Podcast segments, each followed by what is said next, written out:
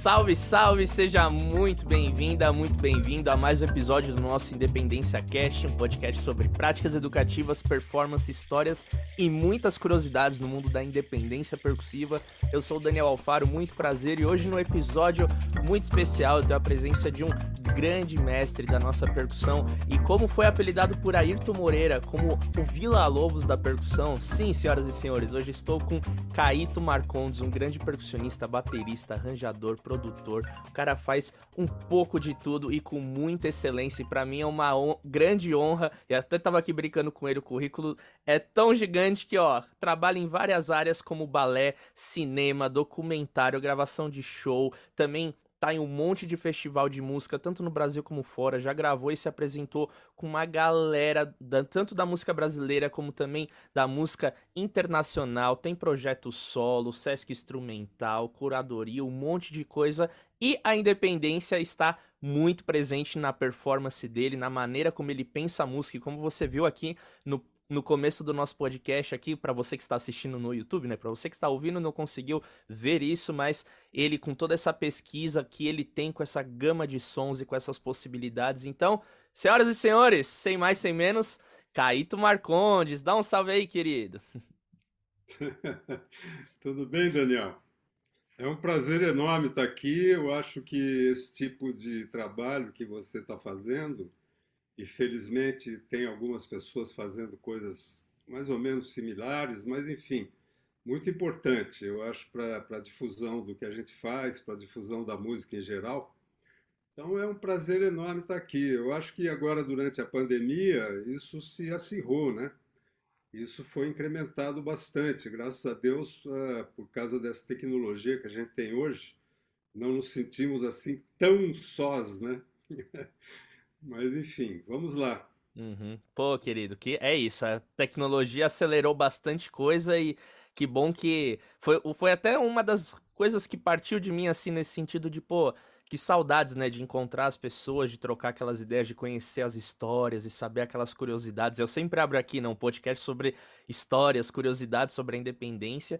Eu queria já de antemão trazer um pouco do que, que você entende como independência nesse sentido da percussão né? Porque a gente fala, ah, tocar mais de um instrumento de percussão ao mesmo tempo, sim, mas qual que é a tua visão diante dessa prática e o quanto que ela está presente na sua vida e na sua maneira de fazer música? Boa pergunta. Eu, eu até faria uma correção, quer dizer, segundo a minha concepção, não existe independência, porque afinal de contas você tem um cérebro só, né? Hum. Talvez felizmente ou infelizmente para alguns, eu chamaria de interdependência. Eu acho que é uma interdependência que, quanto mais sofisticada ela é, mais ela dá a impressão de que realmente são várias pessoas tocando separadamente, né? Então, o importante é você saber ouvir sempre e você perceber como é que esses sons se combinam, né? Como é que eles se interpolam.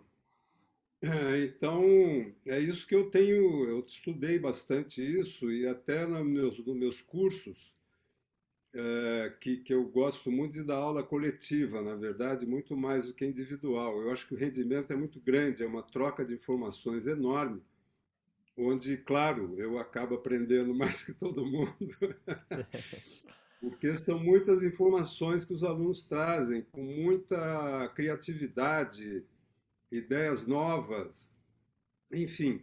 E essa troca de ideias, inclusive uma coisa que eu gosto muito de fazer, é que o grupo seja heterogêneo. Isso aconteceu por acaso, porque eu comecei a dar uns cursos uh, em vários festivais, Guaramiranga, Itajaí, uh, Ibiapaba. São grandes festivais de música que reúnem milhares de estudantes e o que acontecia sempre? Eu tinha um curso iniciante, tinha um curso avançado. Só que, como as pessoas tinham muita sede de conhecimento, elas queriam sempre fazer vários cursos o máximo possível, que às vezes tinham vindo com muito pouco dinheiro, ou financiados por um, pelos parentes, ou por, por uma escola, ou por uma prefeitura. Então, o que acontecia é que os meus alunos não, do, da iniciantes tinha gente incrivelmente já profissional, e no do avançado acontecia a mesma coisa. Tinha gente que não, nunca tinha tocado nada praticamente, ou que estava começando.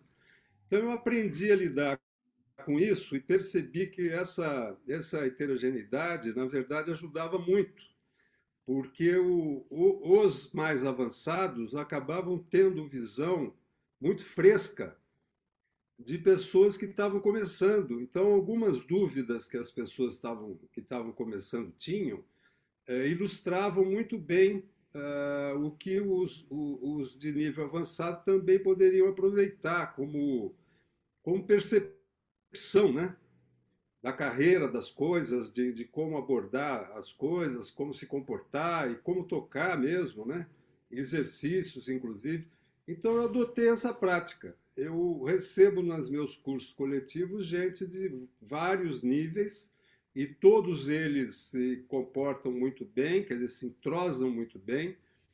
Você acaba podendo dar tarefas, digamos assim, é, mais avançadas, mais sofisticadas, mais complexas para os profissionais, para as pessoas mais avançadas, e para os menos, uh, uh, com menos técnica e menos conhecimento, você sempre tem algumas tarefas que fazem com que eles executem muito bem aquilo dentro do grupo, não é?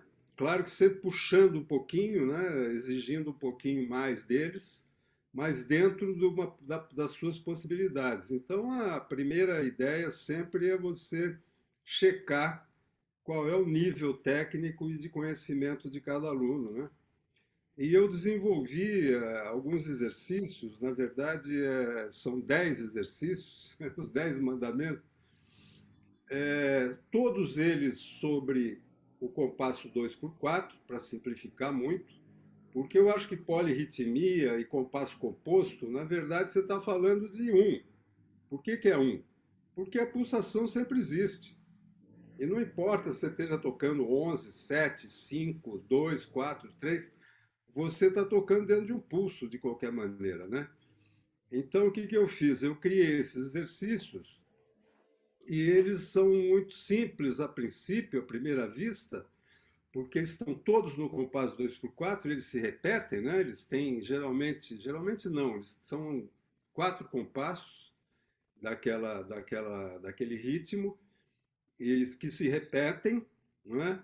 Só que a grande jogada, o pulo do gato, é o seguinte: cada, em cada um deles eu desenvolvi uma linguagem diferente. Então, com que alteras, ou com acentos fora do lugar, e eles todos são feitos para serem tocados combinados. E o resultado, Daniel, é realmente uma polirritmia danada. Parece um um grupo africano tocando, sabe aquelas coisas que você ouve de música africana, que o agogô está completamente. Parece que não tem nada a ver com o resto, mas tem. Né? Então, é, isso aí é muito curioso, muito interessante, porque as pessoas vão aprendendo a ouvir. É, quando eles já conseguiam tocar a sua linha bastante bem, eles podiam se abstrair daquilo e partir para ouvir a dos outros, o que estava acontecendo com as deles. Né? E, ao mesmo tempo, o que, que eu estava fazendo? Dando uma ideia de orquestração, porque a gente ia escolhendo para cada linha um instrumento diferente. Então, por exemplo, se eu tinha duas linhas um pouco uh, com muita nota, por exemplo, eu preferia que fossem dois instrumentos que soassem em texturas e, e timbres completamente diferentes, que é justamente para destacar, entendeu? Uhum. Então, não botar na mesma linha, por exemplo, uma conga e um, e um djembe, que são relativamente parecidos, né, os timbres.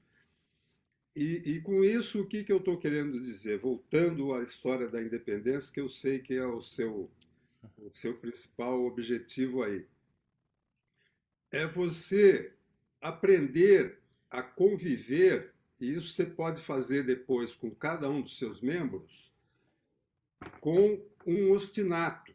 Que, então, eu acho que o princípio da interdependência ou da independência, como muita gente gosta de chamar, é você congelar uma levada num, num dos membros, em termos de bateria são quatro, né, pelo menos, e percussão, geralmente, às vezes não se toca com os pés, mas enfim, você tem duas opções. Então é você fazer uma levada em ostinato em um deles, enquanto você procura variar no outro.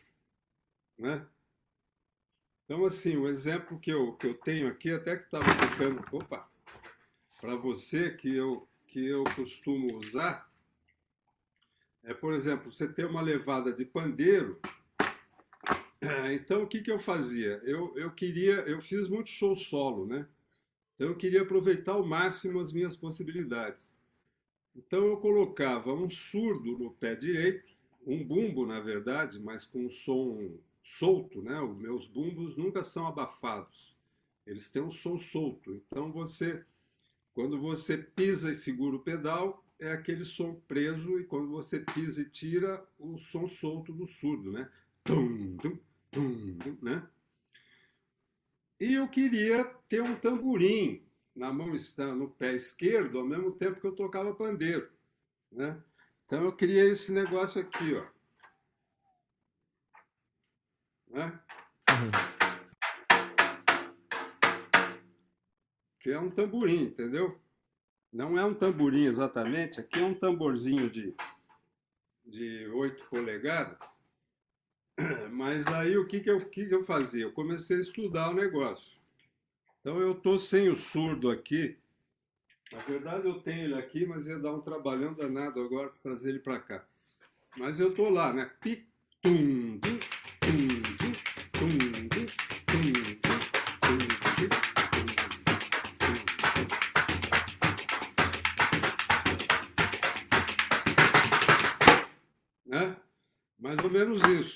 que que, qual é o princípio? Comecei com, só com os dois pés.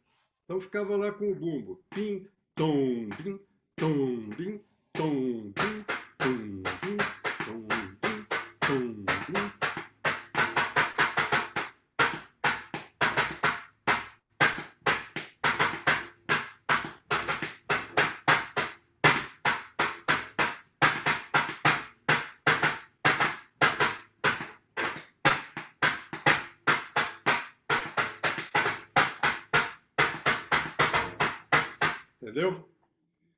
Quando eu estava muito bom aí nos dois, né? O bumbo sempre laquetão é, e, o, e o, o tamborim no pé esquerdo é, variando, né?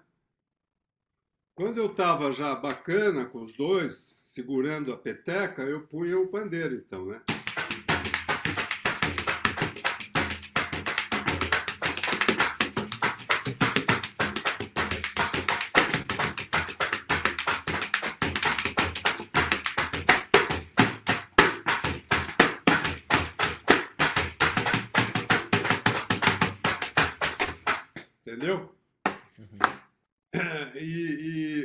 E, aí, enfim, você chega a um momento que você consegue perceber como é que essas coisas se encaixam. Aí vem a grande interdependência, né? Não é que você esteja completamente com o cérebro dividido, tocando um negócio absurdamente é, é, é, é a par, né? dos acontecimentos, mas você desenvolve a capacidade de improvisar. Então, assim, você você está sempre fixando algum de, dos elementos para você variar o outro. E aí você vai entendendo como é que o negócio funciona, entendeu? Uhum. É interessante porque é, o mesmo, a mesma ideia foi muito desenvolvida pelo Egberto Gismonti. Eu até conversando com a, com a Bianca, filha dele, um dia, que a gente tocou juntos várias vezes também, ela falou, puxa, meu pai fazia isso comigo, mandava ficar segurando um ostinato na mão esquerda e na direita ficar variando, entendeu? Então ela está lá, e na direita, pim, pim, tá, tá, tá, tá, tá, tá, pim, pim.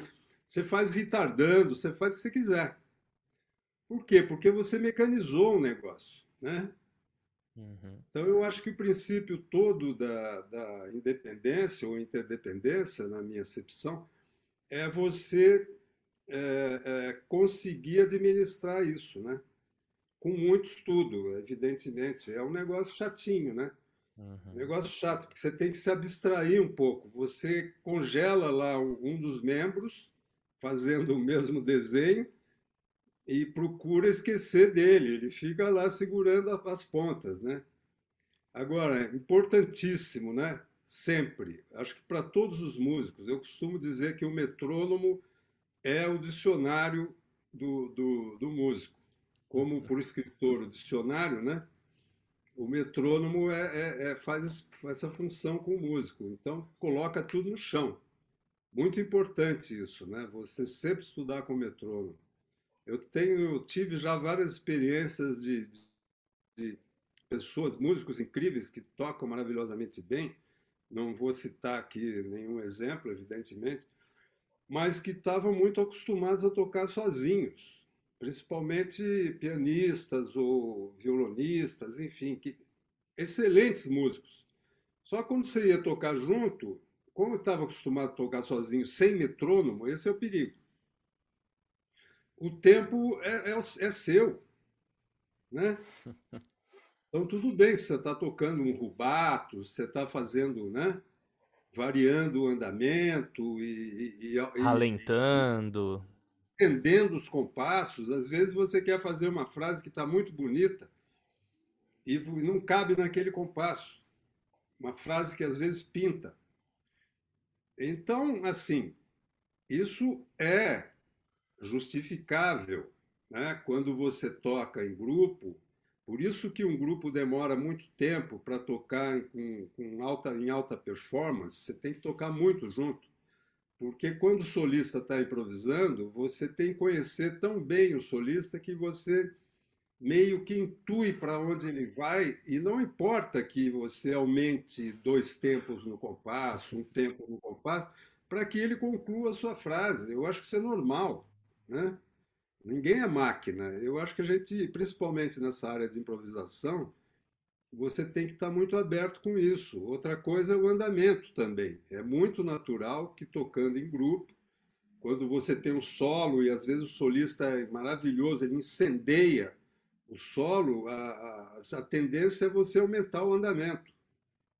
Não tem problema. Não estamos gravando com clique, estamos tocando ao vivo. Né? Então, eu acho que isso também é natural. Depois assenta de novo quando vem o tema, etc. Enfim, é, eu acho que faz parte da música, né? A música tem que ter variações de andamento, de dinâmica e principalmente pausas, né? Sim. Uhum. Então é um pouco por aí que eu entendo a coisa, sabe, Daniel? Eu acho Não, total. Que... Uhum. Pode terminar, perdão. Não, não. É, eu acho que eu falei muito. É, talvez eu gostaria que você fizesse algumas intervenções aí. Claro, claro. Não, fica tranquilo. Eu adoro quando a pessoa sai falando, eu só vou aqui aprendendo e é isso, tá, tá lindo. E eu fico sempre curioso nesse começo, assim, da independência, né? Porque, de certa maneira, não é uma coisa que é comum, né? Nós, enquanto percussionistas, a gente começa aprendendo um instrumento, as suas técnicas, linguagens, variações, ritmos, possibilidades. E aí, às vezes, por conta de demandas profissionais, né, como você citou, eu toquei durante muito tempo sozinho, tanto em projetos como, enfim, acompanhando outras pessoas que você, eu acho, né, que se via numa situação que, pô, aqui eu preciso trazer, tô tocando com um pianista, uma cantora e um cello. O que, que eu vou fazer? Eu não vou tocar só pandeiro, ou vou, então eu queria saber é. quando que foi esse, como é que foi esse processo assim da independência, que eu sei que você também é baterista, então mais para frente eu vou perguntar algumas coisas nesse sentido, porque tem essa diferença também, né, de você enquanto cabeça baterística e cabeça percussionista e aí juntar essas duas coisas, mas quando que realmente a independência você se viu nessa situação de tipo, pô, eu preciso começar a estudar e me aventurar mais nesse universo foi por conta de uma demanda profissional, foi por conta de estudos próprios e experimentos, porque como mostra ali no começo, né, no vídeo você falando que sempre essa busca por sons e possibilidades, vai descobrindo timbres novos e essa coisa. Então, quando que a independência realmente se viu, tipo, meu, aqui tô fazendo independência e qual foi o tipo de contexto que aconteceu isso? Olha, Daniel, eu acho que porque eu, eu comecei tocando bateria, na, na verdade eu comecei tocando piano, né? É, que já exige uma certa independência, Uhum. porque você tem duas mãos tocando coisas diferentes às vezes, né? É, e, e depois fui para a bateria. A percussão só veio mais tarde, né? Então, estudando bateria, já é necessário que você eh, faça uma série de estudos baseado nessa, nessa técnica de, de eh, independizar, entre, entre aspas, eu, eu chamo de interdependizar, porque você está integrando as coisas, né? Então eu acho que na bateria já existia eh, eh, eh, em mim essa, essa necessidade, estudando um instrumento só, né? Mas eu logo comecei, por uma série de razões, até de tra- trabalhos que pintaram, de bandas que pintaram, que já tinham baterista. Eu também estava muito interessado também. Eu sou muito inquieto e, e só os timbres da bateria já não, não me serviam. Quer dizer, eu queria expandir isso, né? Porque eu já tinha uma cabeça de eh, talvez de compositor, que é o que também é uma das coisas que eu mais gosto de fazer, né? Escrever para grandes grandes grupos e também. Então essa eu fui naturalmente para a percussão, porque a percussão dava além essa liberdade enorme, né? Que foi iniciada lá pelos pelo, bom, no Brasil já existia, né? E já sempre existiu uma presença fortíssima da percussão, né? No, no país inteiro, com com uma variedade infinita de, de tendências, de estilos e de instrumentação. Mas eu fui eh, naturalmente eh, começando a tocar em grupos instrumentais, onde já tinha um baterista, por exemplo, né? Apesar de que eu, eu participei de grupos também tocando bateria, mas também participei de grupos onde já tinha um baterista. E eu acho que uma das coisas que me abriu mais, né, foi quando eu fui tocar com o Hermeto, o, o Zé Eduardo Nazário, que eu eu cheguei em São Paulo em, 2000, em 1973 para fazer faculdade de arquitetura, que fiz até certo ponto lá na USP. E aí eu fiquei amigo do Zé e do Lelo, e os dois tocavam com o Hermeto. A banda do Hermeto na época eram os dois e mais o Zeca Assunção. Era um trio com o Hermeto. Não tinha sopros, por exemplo. E não tinha percussão também. É, nessa época, pelo menos. Aí o Zé me convidou para um ensaio, fui lá, levei os meus, minhas traquitanas e o Hermeto curtiu e me convidou para entrar na, na banda. E fiquei na banda durante quase um ano, fizemos um monte de concertos. Foi logo antes dele ir para o Rio, morar no Rio. E aí que eu enlouqueci, porque o Hermeto é aquela, aquele gênio né, inominável, aquele cara com uma abertura, e inclusive para percussão, principalmente, ele toca muito bem percussão, e tem isso muito forte nele, esse ritmo nordestino tudo, né? E eu comecei a inventar umas coisas, comecei a inventar umas coisas. Eu, por exemplo, aquele negócio que se usa muito hoje em dia, que é um, é um tubozinho com uma mola que simula aquele som de vento e tal. Isso aí eu já tinha inventado um negócio uh, por minha conta, quando eu tocava com o Hermeto, que era uma cabaça onde eu adaptei, eu colei uma mola. Lembra daquelas molas que descia escada, aquelas molas de brincadeira? Nossa, sim. Então, e dava um efeito muito parecido.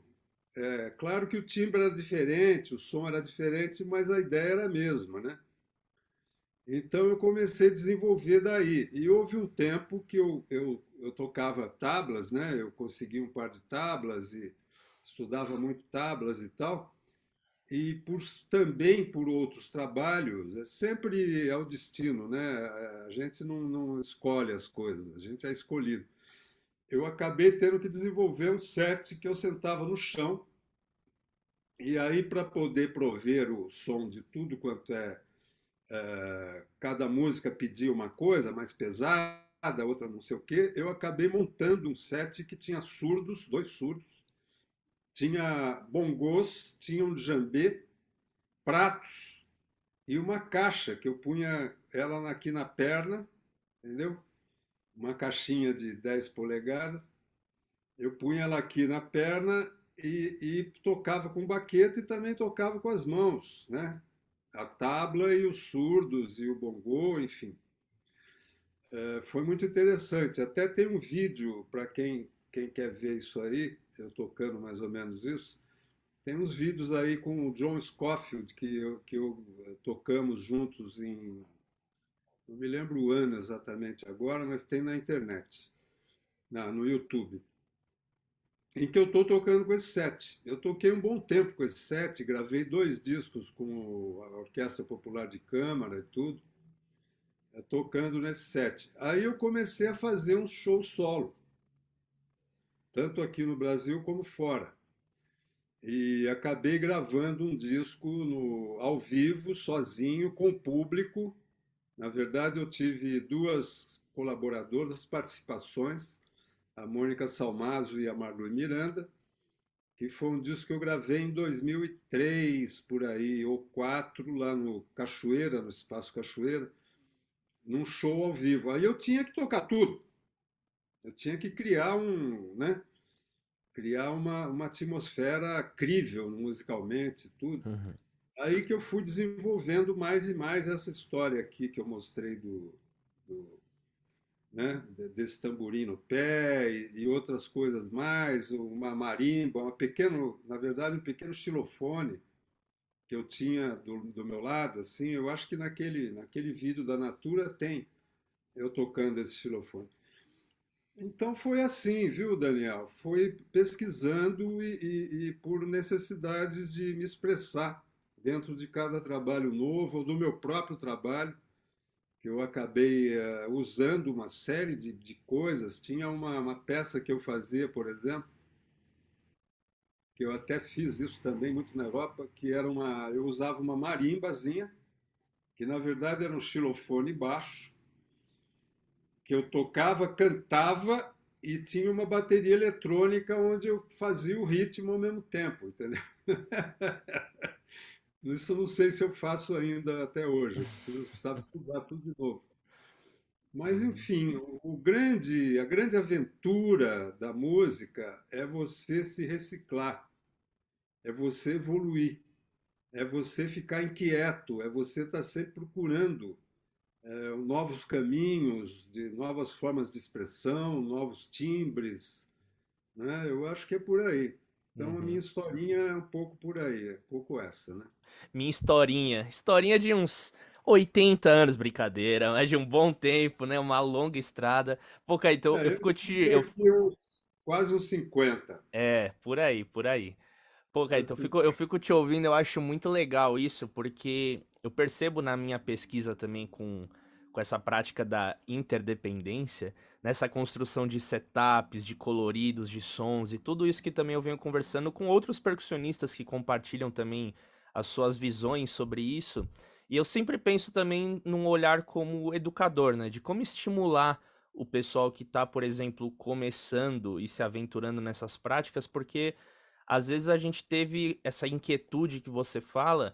Como que você, como professor, estimula esse, essa, essa pesquisa, sabe? Esse, esse um pouco essa inquietude mesmo, não vem outra palavra, assim, essa coisa de querer, sabe, mais e buscar mais e sair desse óbvio, e também se desafiar e se construir coisas novas, porque a gente quando tá num viés profissional, esse é o estímulo, tem que resolver, pintou o convite, vamos, não tem essa, né? Você precisa trabalhar, você vai ali, resolve, às vezes numa dessa, uou, coloquei esse negócio no pé e você já vai levando para os próximos, mas para alguém que tá sabe, ainda começando a entrar nesse mercado de trabalho e encontrar essas possibilidades de realmente esse, esse, esse espaço, né, essa abertura para poder fazer, como que você estimula ou que dica que você dá ou como que você enxerga essa essa troca para poder, porque às vezes a pessoa ela não entende, né? Você quer passar, por exemplo, um exercício de polirritmia, de fazer um 3 contra 2. A pessoa, ai, mas pra que isso, né?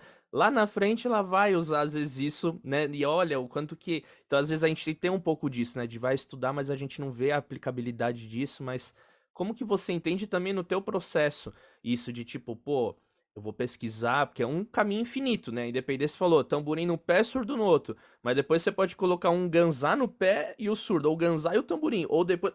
E o depois, quando você vai ver é uma lista enorme que não para. Então, como que você lida com essa troca com os seus alunos assim para estimular o estudo da independência, sabendo que durante a caminhada como percussionista você vai ter que acabar usando que seja uma coisa mais simples de, sei lá, é, né, o que, que é simples e o que, que é complexo, mas às vezes fazer uma relação com dois membros do que ser só, do que ser os quatro, como que você lida com isso assim?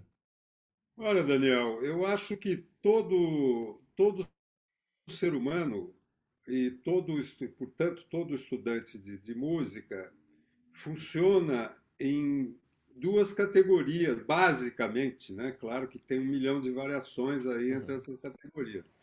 Mas eu acho que tem aquela pessoa que é extremamente racional e, portanto, quer saber tudo primeiro. Por exemplo, um cara que, que é dessa categoria pega um instrumento para estudar, que nunca estudou, sei lá, pega um violão.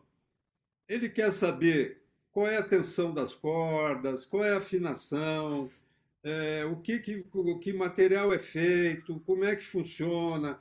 Ele vai na teoria, ver a part... qual é a partitura para violão, como é que funciona isso, tessitura, enfim, antes de botar a mão no instrumento. Eu estou falando a grosso modo, hein, pelo amor de Deus.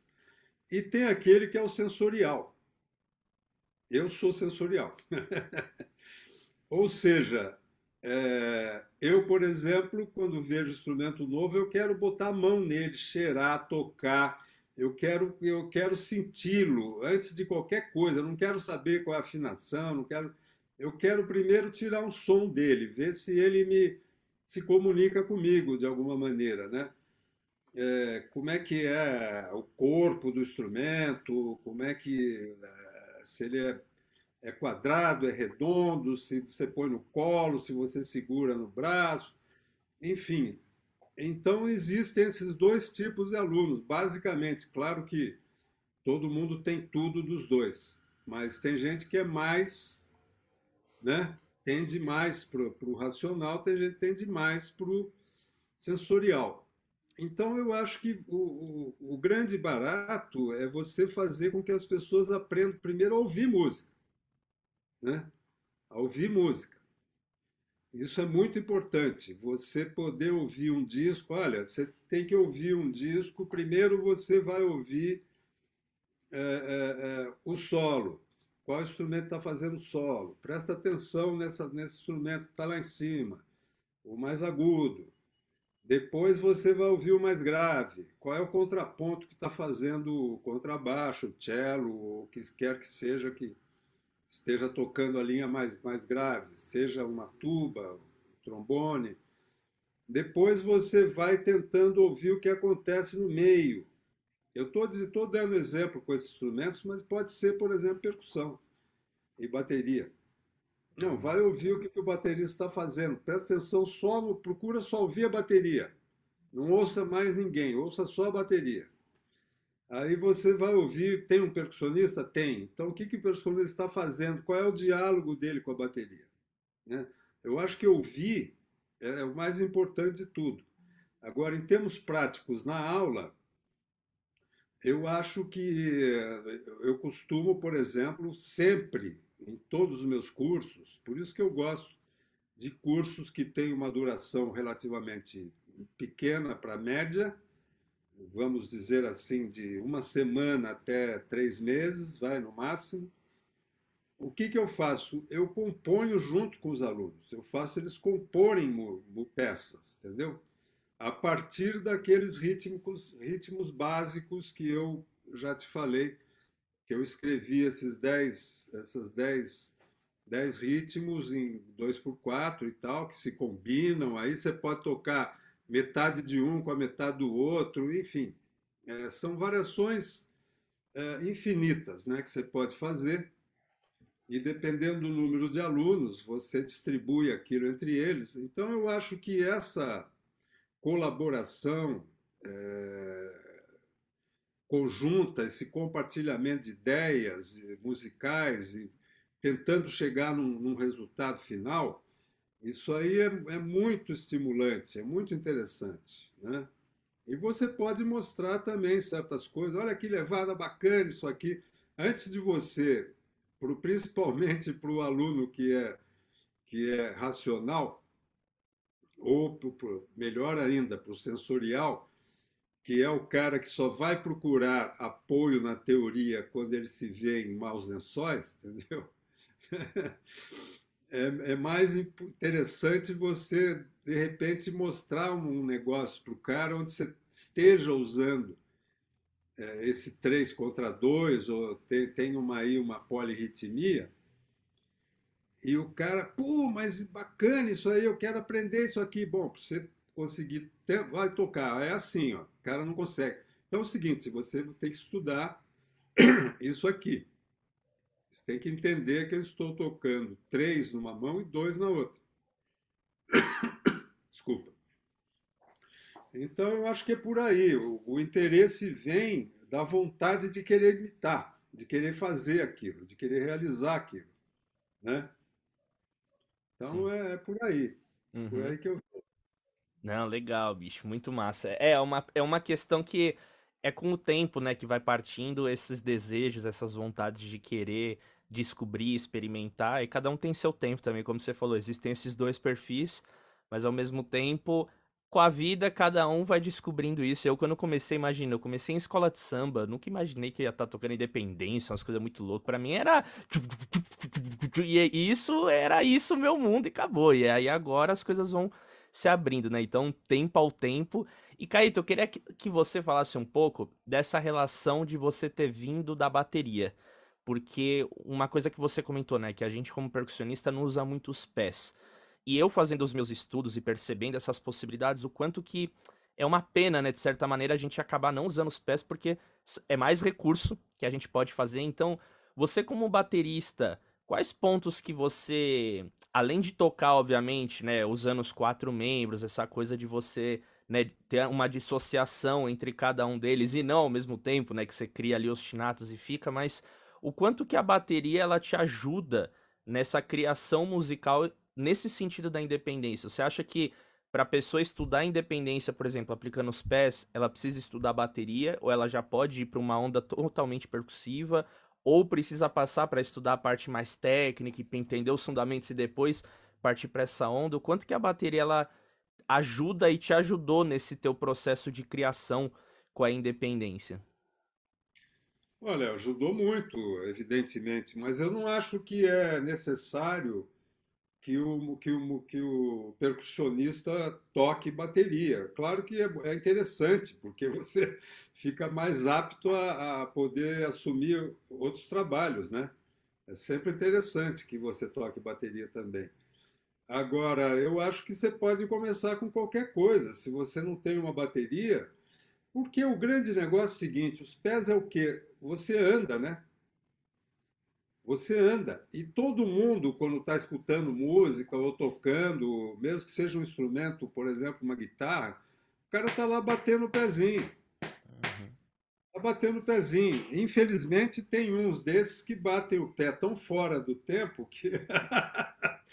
Eu lembro que uma vez eu fui tocar, num, faz muitos anos, né? Não me lembro nem com quem era, mas enfim, era o band leader justamente, eu não sei se era um saxofonista ou um guitarrista, e, e o meu monitor estava muito ruim, não conseguia escutar direito, né? Ah, numa desse negócio de, de show ao vivo, ao ar livre, sabe? Essas zonas assim, na época até, até que tecnicamente era muito pior do que hoje, né? É, melhorou muito isso.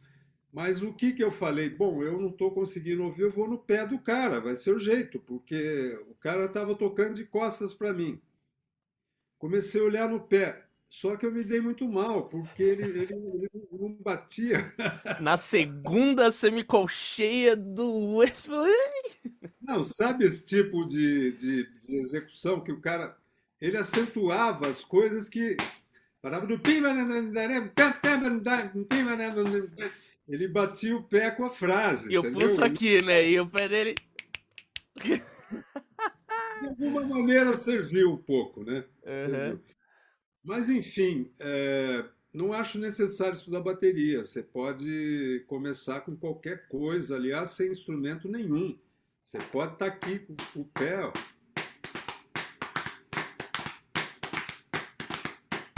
Né? Sim. Eu acho que uma coisa muito interessante que o meu querido, saudoso e lindo amigo Barba criou foi o Barbatux, foi, foi ter levado a percussão corporal no, ao nível que ele levou, né? O Fernando. Uhum. E, e, é uma coisa que todo mundo pode fazer também. Você pode estudar no seu corpo, né? Isso já é natural. O que eu fiz aqui, já batendo nas coxas e com o pé no chão e tal, e palma, você já tem um monte de possibilidades para você estudar. Eu acho que para estudar não precisa de, de nada, só precisa de vontade. né? Uhum. Não, excelente. Você conscientiza o seu corpo primeiro, né? Exato. Uhum. Mas tem uma coisa importante que eu quero deixar registrado também. Eu acho que todos os músicos de qualquer instrumento devem ter uma noção de piano. Devem ter uma noção de piano. Não é tocar piano, ser pianista.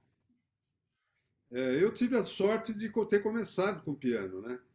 Então eu ainda toco piano, isso me ajuda muito, sempre me ajudou, até nos meus estudos de composição e depois de, de criar arranjos, etc, etc. Porque você tem 10 notas ali no mínimo, né? Pode tocar mais até. Principalmente você pisando no pedal, você pode né, sobrepor acordes, enfim. É, é, importante, gente, é importante, porque principalmente pelo seguinte: o piano é um instrumento de percussão, certo? Ele é um instrumento de percussão. É muito interessante porque você sabe que, se não me engano, em Cuba, é, se você pegar qualquer pianista cubano ou qualquer percussionista cubano, ele também tem noção do, do outro instrumento. Ambos têm noção do outro instrumento. Você pega um pianista cubano erudito, pede para ele tocar umas congas, o cara toca.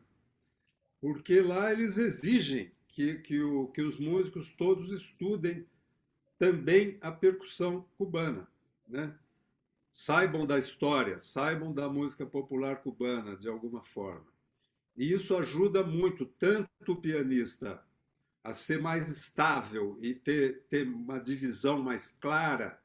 Você vê, você pega um Gonçalo Rubalcaba, você pega uns pianistas aí cubanos, é incrível a divisão do cara, né?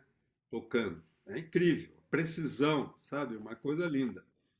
O próprio Chico Corea, que eu cheguei a assistir um concerto dele aqui em São Paulo, solo, concerto solo, que ele deu ali no MASP, por incrível que pareça. Não, não, desculpa, no antigo, no Cultura Artística, antes do incêndio, evidentemente. Era incrível, cara. Eu fiquei o, o show inteiro batendo a mão assim, compasso, e o cara era crau. Fala, puta, eu quero tocar com esse cara, porque é o, sabe, é uma maravilha. Fazendo as frases mais malucas, porque ele toca bateria também. Tocava, né? Infelizmente. Se foi. Mas é, ele também era baterista. Tocava bem bateria até. Então eu acho importante. Eu acho importante também para o baterista, percussionista, ou qualquer outro instrumento, ter uma noção de piano, que seja mínima, estuda um pouco, saiba montar os acordes, pelo menos, tocar alguma coisinha, entendeu? Ler uma uhum. partitura, tirar algum negócio. Não precisa perder horas e horas e horas estudando técnica, né? porque não vai ser pianista, mas tem uma noção. Isso ajuda sempre, sempre, sempre. Ajuda a entender a linguagem dos outros instrumentos, eu, como sou um cara muito curioso e muito inquieto, eu já estudei, além do piano, que eu estudo até hoje, guitarra também, violão, que foi meu segundo instrumento, inclusive, é, eu já estudei flauta transversal, já estudei clarinete, já estudei saxofone. Por quê? Primeiro pela curiosidade, primeiro pelo desejo de conhecer mesmo. E segundo, para saber como melhor escrever para esse instrumento. Sabe? Quando você conhece a anatomia do instrumento, é que nem um médico. O médico tem que conhecer a anatomia do corpo, né? Em geral.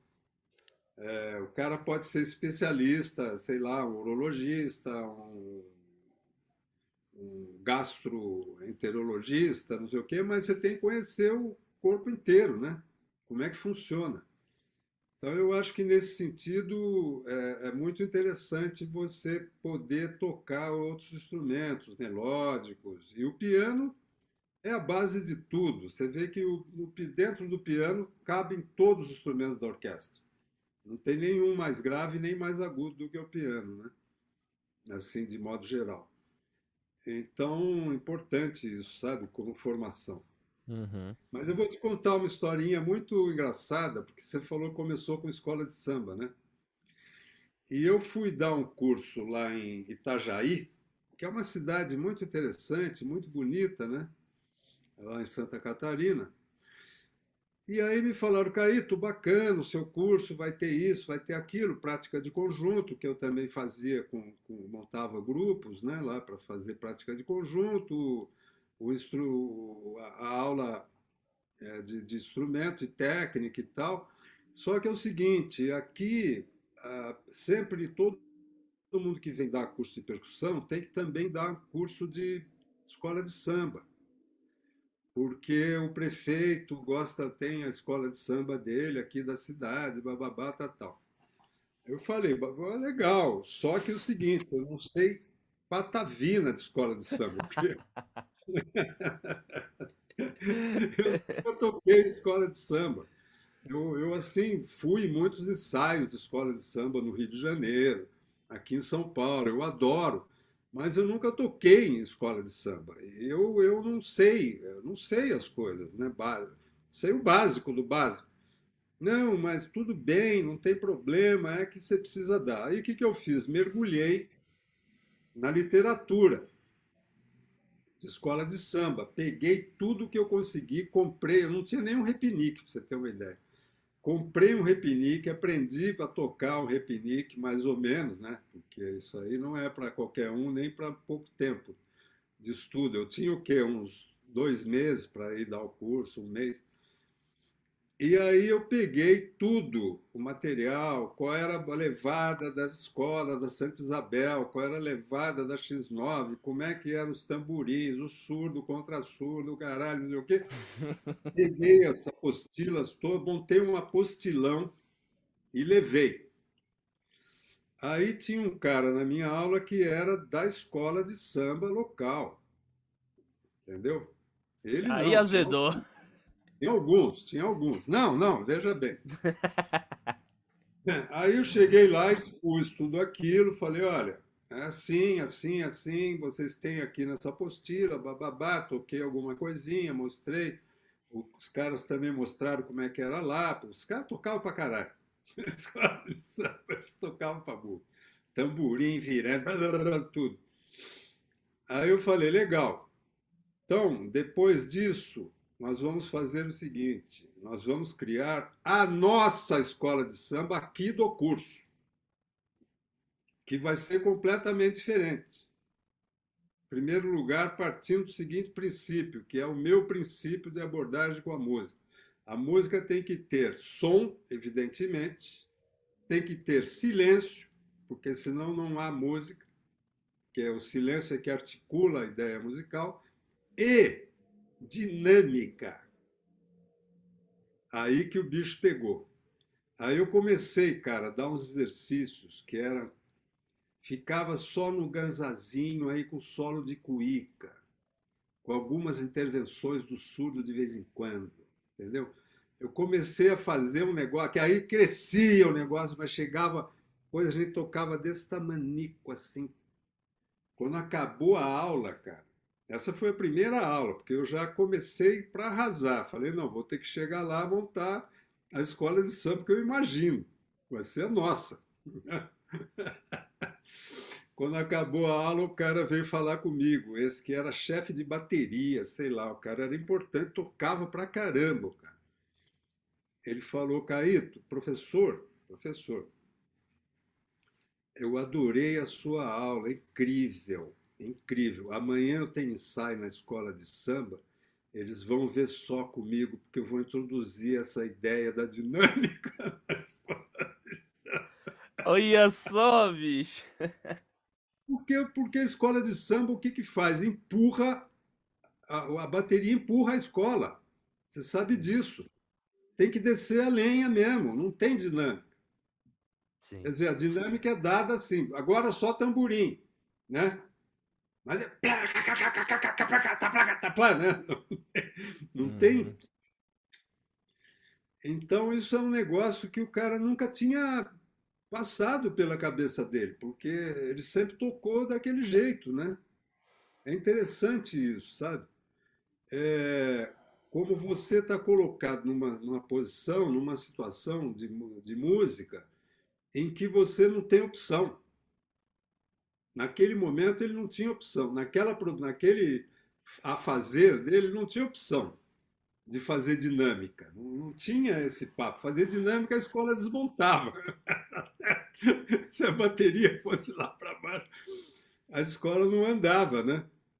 Uhum. Então é muito bacana isso. É engraçado que toda vez que eu ia que eu toco na Bahia, por exemplo, também, que o pessoal está muito acostumado a tocar em trio elétrico, essa coisa toda, né? É, alguém vinha falar para mim depois do show, sei lá, fui com a Mônica Salmaz várias vezes, com a Nau Zé, não sei mais com quem. Ah, a Marlui, com a Marlui também. Sempre alguém chegava para mim depois do show e falava: Caíto, que bom ver um percussionista delicado, que toca delicado porque o pessoal desce a mão mesmo e tocam maravilhosamente bem, né? Sim. Os baianos são percussionistas incríveis. Uhum. Mas, enfim, eu acho que é cada situação uma situação, né? Mas a gente tem que levar isso em conta, né?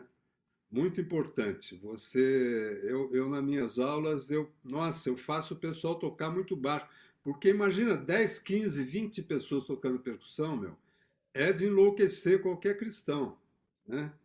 Dentro de uma sala. Então eu faço todo mundo alisar as peles, sabe? Alisar, tocar. Uhum. Porque quando você. Eu costumo dizer o seguinte: como basear a dinâmica? Eu sei que eu estou fugindo um pouco do assunto, né? Mas enfim. Como você avalia a dinâmica?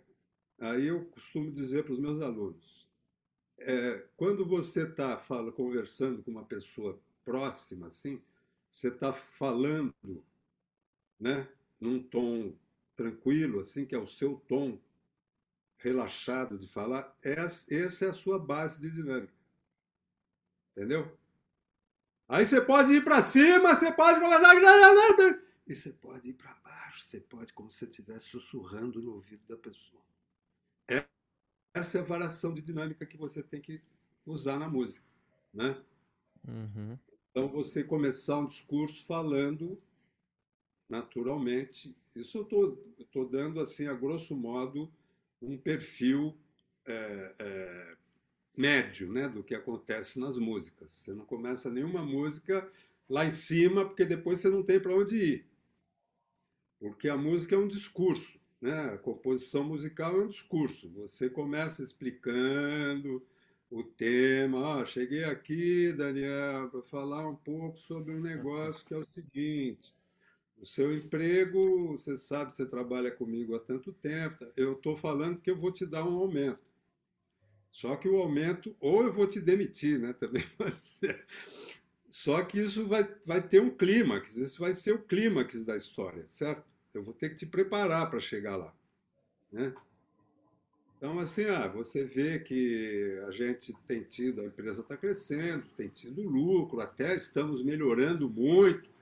E com isso tudo, Daniel, você recebeu uma promoção, você vai ganhar agora 50% a mais. Rapaz, o que, que você acha disso e tal? Aí você chegou no clima que você tem a coda, né? Aí você vai fechar o discurso. Portanto, fique feliz. Agora espero que você vá contar aí para sua família. Pode Pode ir embora e. Passa o Pix. Tom... Passa o Pix. Tá aqui um dinheirinho para você fazer, tomar umas brejas e vai lá. Então a dinâmica envolve isso, né? A Sim. dinâmica envolve isso. E tem momentos que pode também ficar terrível. Olha, Daniel, é que eu vim aqui, na verdade, para te dar uma notícia. Eu sei que você não vai gostar muito, mas uh, o nosso contingente aqui está muito grande de, de empregados e como você é um dos mais novos aqui e tal, você tem a vida toda pela frente, então, demitido. É? Uhum. Então você está falando num tom solene também. É, isso é muito bacana, sabe? A gente tem que usar isso na vida e a música é, é, é, uma, é a nossa vida, né? É a nossa forma de expressão. Sim.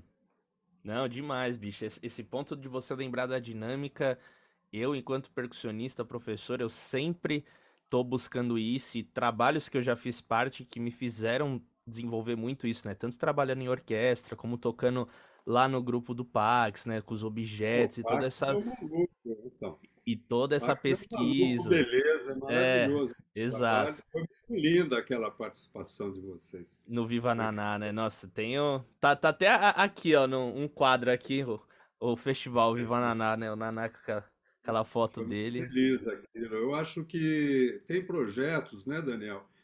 Que todos os envolvidos estavam vibrando de uma maneira tão bonita que eu acho que foi o que o Naná deixou mesmo, aquela aura de, de coisas boas, né? de, de, de um astral alto. Ele era muito engraçado, era um cara incrível. Foi um trabalho lindo que a gente fez juntos, né? o Sementeira, que é aquele disco. Você não estava, infelizmente, lá naquela não. época, mas foi muito bonito, muito bonito. Eu aprendi também muito com ele. Aliás, tem uma passagem que até gostaria de contar aqui. Eu, na verdade, entrei em rota de colisão com ele em um determinado momento, mas eu acho isso natural. Né? Com o Pax ou o Naná? Hã? Com o Pax ou o Naná? Não, com o Naná. Com ah, Naná. com o Naná. É, porque o negócio é que, na verdade, eu e ele eram meio os diretores musicais do trabalho, e eu tive convidados, que era o Coração que Altera, e ele convidou o Marcos Suzano. Né? E, mas foi uma coisa passageira lá, que ele questionou uma posição minha, eu não gostei muito na, na hora, mas depois a gente foi beber juntos, puta, foi maravilhoso. Mas não é isso que eu queria contar. É, até isso aí também é interessante, porque o Naná não, é um, não era um santo, ele era um homem, né? Com todos os defeitos de todos os homens, mas um cara iluminado, realmente iluminado, um gênio. Mas o que eu queria contar é o seguinte: teve uma música no, no, dia que sobrou horário no estúdio, a gente tinha pouco estúdio, na verdade, pouco tempo de estúdio. Se não me engano, foram dois dias ou três dias no máximo, para criar um disco do zero. Né? A gente trouxe algumas ideias e tal, e sobrou um tempinho de estúdio, de estúdio porque a gente rendeu muito, foi muito gostoso. E aí, nesse tempinho de estúdio, olha, vamos gravar um free, total, né? sem combinar nada. Vamos começar tocando e deixa rolar a fita, e aí a gente para a hora que a gente achar que deve parar. Tá bom, todo mundo combinado, foi todo mundo para dentro do estúdio. Era um estúdio grande lá ali na, na Sena, que tem perto do aeroporto, que eu gosto bastante daquela sala. E todo mundo montado, o Naná no seu tapetinho estrelado ali. Uhum. Eu com meu set todo, o Suzano com as coisas dele, seus pandeiros, suas, suas minúcias. O coração que altera do outro lado também, com aquele monte de coisas deles, né? E a gente foi criando. Foram surgindo sons, ideias, pá, tocando, blá, blá, blá, tocamos, o negócio cresceu, né? Arrefeceu e tal, pum, nós deixamos morrer, acabou. Lindo, foi muito bonito, está no disco. Aí quando acabou, a gente estava indo para a técnica, eu estava indo junto com o Naná, falei, ô Naná, cara, você não fez nada. Você não emitiu um som, você não tocou, não, não botou, você não fez nada. Aí ele virou para mim e falou, mas não precisava. Cara, isso eu achei de uma genialidade e de uma generosidade. Ele estava ouvindo e, e, não achou que faltava nada. Falou: por que, que eu vou pôr mais, mais coisa? Porque você já está rolando, entendeu? Não tenho o que acrescentar. Então ele não tocou. Ele não fez nada. Ele ficou sentado no tapete dele, em silêncio, com fone de ouvido o tempo inteiro, não fez nada. Eu achei lindo isso. Né? É uma grande lição. Uhum. Não falar. É, o próprio Ari, ele contou um, um episódio também com ele, que foi nessa onda, que eles estavam conversando numa passagem de som que eles iam tocar com a orquestra lá do. Ah, esqueci o, o nome do, do Gil Jardim, e aí ele foi pro camarim para ficar em silêncio. Ele queria ficar em silêncio. O, o aquecimento dele era esse, ficar em silêncio no camarim quieto, não ouvia música, nada, ficava ali na dele, então mais uma história legal pra gente colecionar essa que você compartilhou. Nossa, que demais. Hein? O silêncio também é, é parte integrante da música, né? E Sim. da nossa vida também. Uhum. Não, demais, demais, Caíto. E sabe, sabe uma coisa que a gente já tá caminhando aqui pro nosso fim, já mais de uma hora de papo, passou voando. É, é bicho. Que eu queria muito que você comentasse, que eu acho muito legal, assim, de alguns trabalhos que eu já vi você fazendo, a questão da construção do setup, que eu vejo que você não é uma pessoa que tem um setup definido, que todo trabalho você está fazendo, tá sempre com os mesmos instrumentos. Então, quais critérios que você usa quando você vai construir um setup, tanto para uma performance sua, como também para um trabalho acompanhando alguém? É o tipo de música? São os instrumentos que você vai também acompanhar? Se vai ter baixo, piano? Como que você constrói um setup assim, os elementos que você usa? Quais critérios que você usa? Pois é, o meu grande problema é esse. Eu nunca, eu nunca paro com setup só. Portanto, eu nunca estou tocando direito, né? Ah, olha que modesto.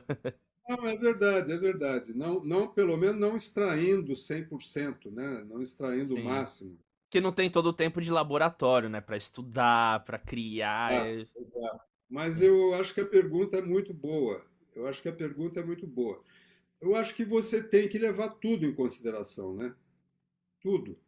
Assim, é, é claro que se você é um cara que já tem um setup que todo mundo conhece e que eles vão te chamar por conta disso, vai com o seu setup que você está acostumado, que vai ser o melhor possível, né? Caso contrário, você tem que levar em consideração o que está acontecendo na música, como é que é a instrumentação, como você mesmo falou quais são os instrumentos que vão compor a, banda, né? vão compor o grupo. Se tem bateria, vai ser uma coisa, se não tem, vai ser outra. Né? Se você não tem bateria, você vai ter que ter uma dupla função, né? de botar o tempo no chão e ao mesmo tempo colorir. Né?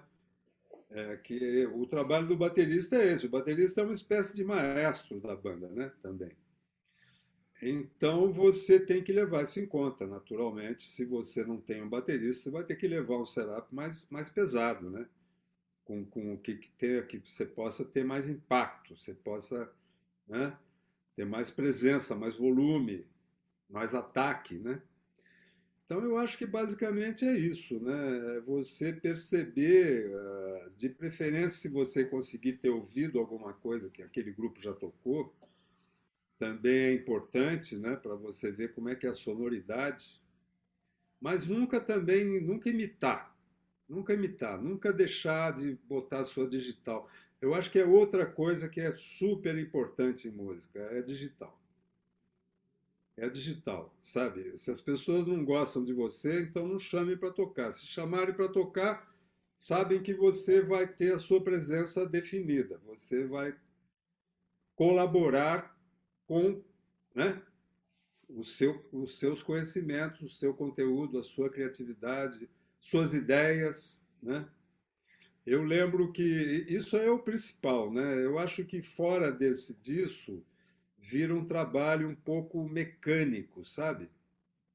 Vira um trabalho quando eu tenho, por exemplo, conheci um cara lá nos Estados Unidos, na Califórnia, que ele tocava com a Mariah Carey que é uma cantora fodida.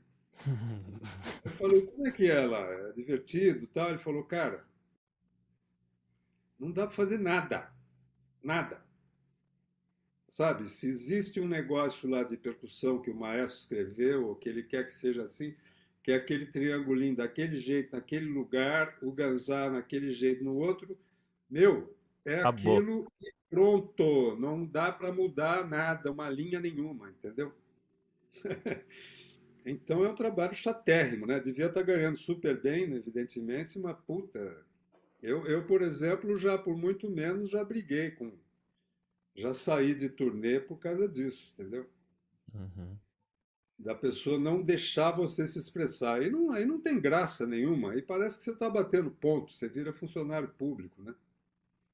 Uma coisa, tudo bem, você vai tocar uma peça orquestral onde o, o compositor escreveu tudo em detalhes e está tudo ali escrito. Você tem que tocar aquilo, evidentemente, porque senão você vai desequilibrar a obra, né?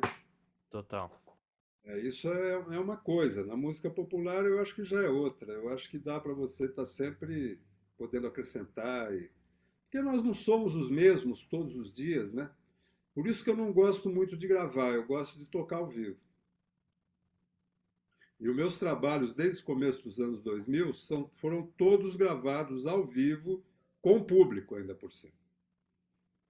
Assim, no máximo dois shows, às vezes um show. Eu gravei um DVD em Nova York, no Lincoln Center, com quarteto de cordas e trombone, trabalho meu, arranjos meus, que eu tive dois ensaios, mas eu escolhi muito bem os músicos, todos músicos americanos, não que os brasileiros não não, não sejam maravilhosos, mas enfim, nessa área de cordas é, tem muita, muito mais gente lá tocando, né, do que aqui. Aqui já tem bastante, né? Tem o Ricardo Hertz, que é maravilhoso, a Carol Panese, tem o Nicolas Krasik, né?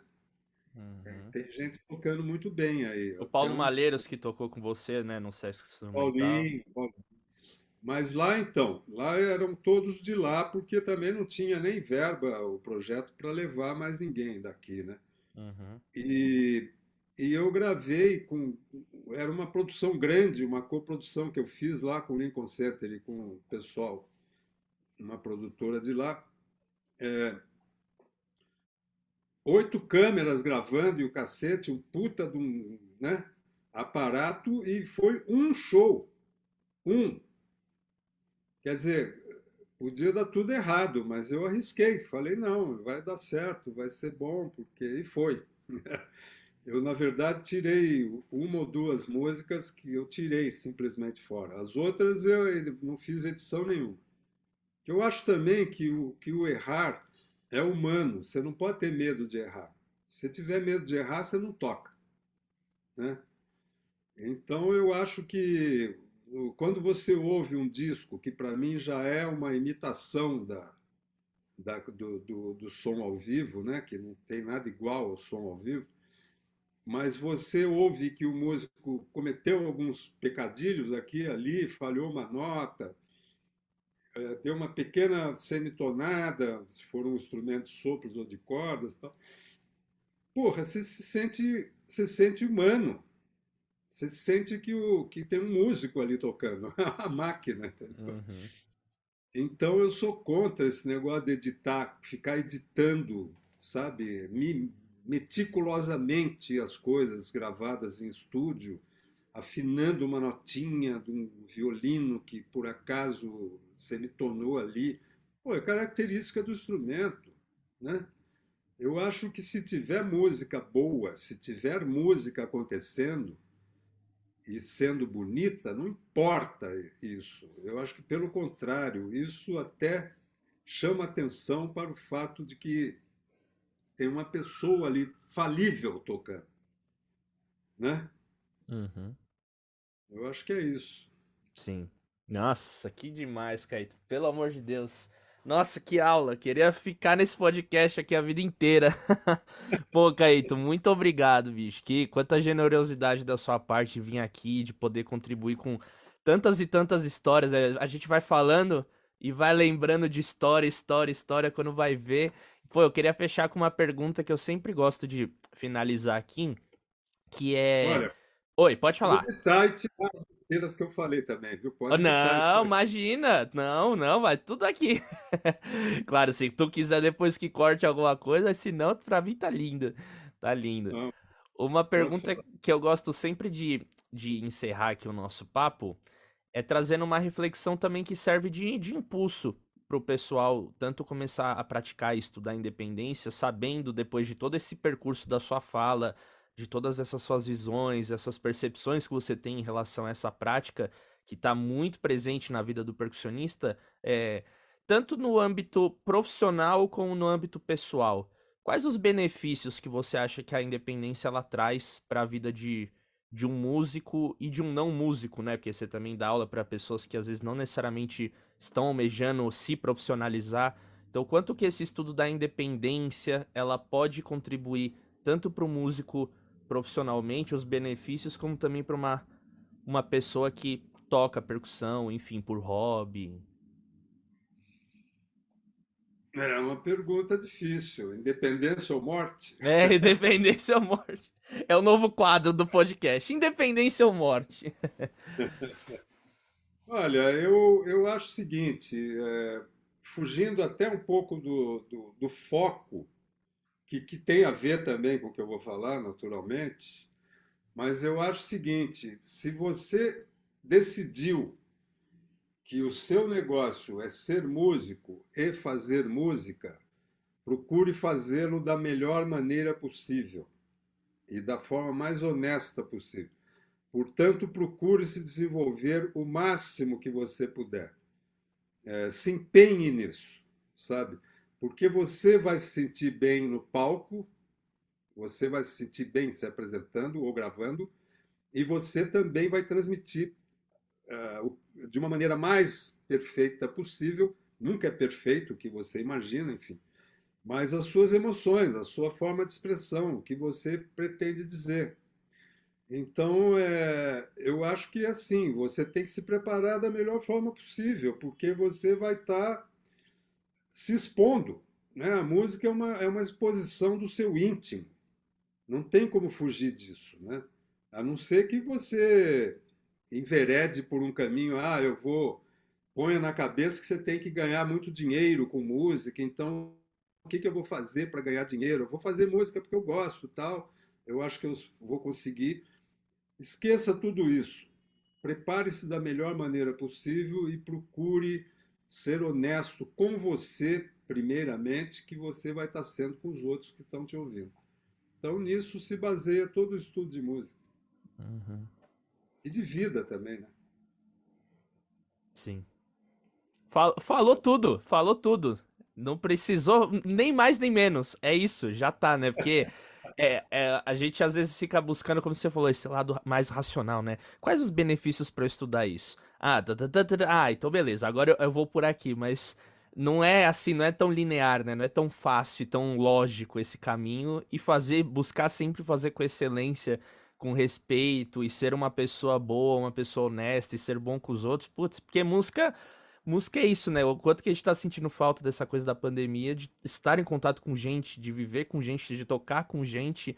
E é isso, né? A gente tá lidando com um ser humano, né? Então a gente precisa também Sabe? lidar com, essas, com esse lado, né? Não é só música, não é só virtuosismo, técnica. É tudo isso que você disse com uma simplicidade absurda. Muito massa, Caíto. É isso as aí. As coisas são simples, as pessoas é que complicam. É isso, bicho. É isso, exatamente isso. Perfeito. Caíto, muito obrigado, cara, pela sua presença aqui no podcast. Adorei o nosso papo. Eu imagino que para quem chegou aqui até o final também adorou. Algumas pessoas acredito que não te conhecia, agora vão buscar procurar mais as suas coisas. Inclusive o momento de você fazer propaganda de cursos, de aulas, de onde que o pessoal pode encontrar mais do seu trabalho, site, mídias sociais, enfim. Fica super à vontade e mais uma vez, obrigado, viu, querido? Eu que agradeço muito, Daniel. Eu acho que a sua iniciativa é extremamente louvável, apoio totalmente. Olha, eu acho que só me procurando nas mídias. Qualquer coisa eu vou estar noticiando, com certeza. Uhum.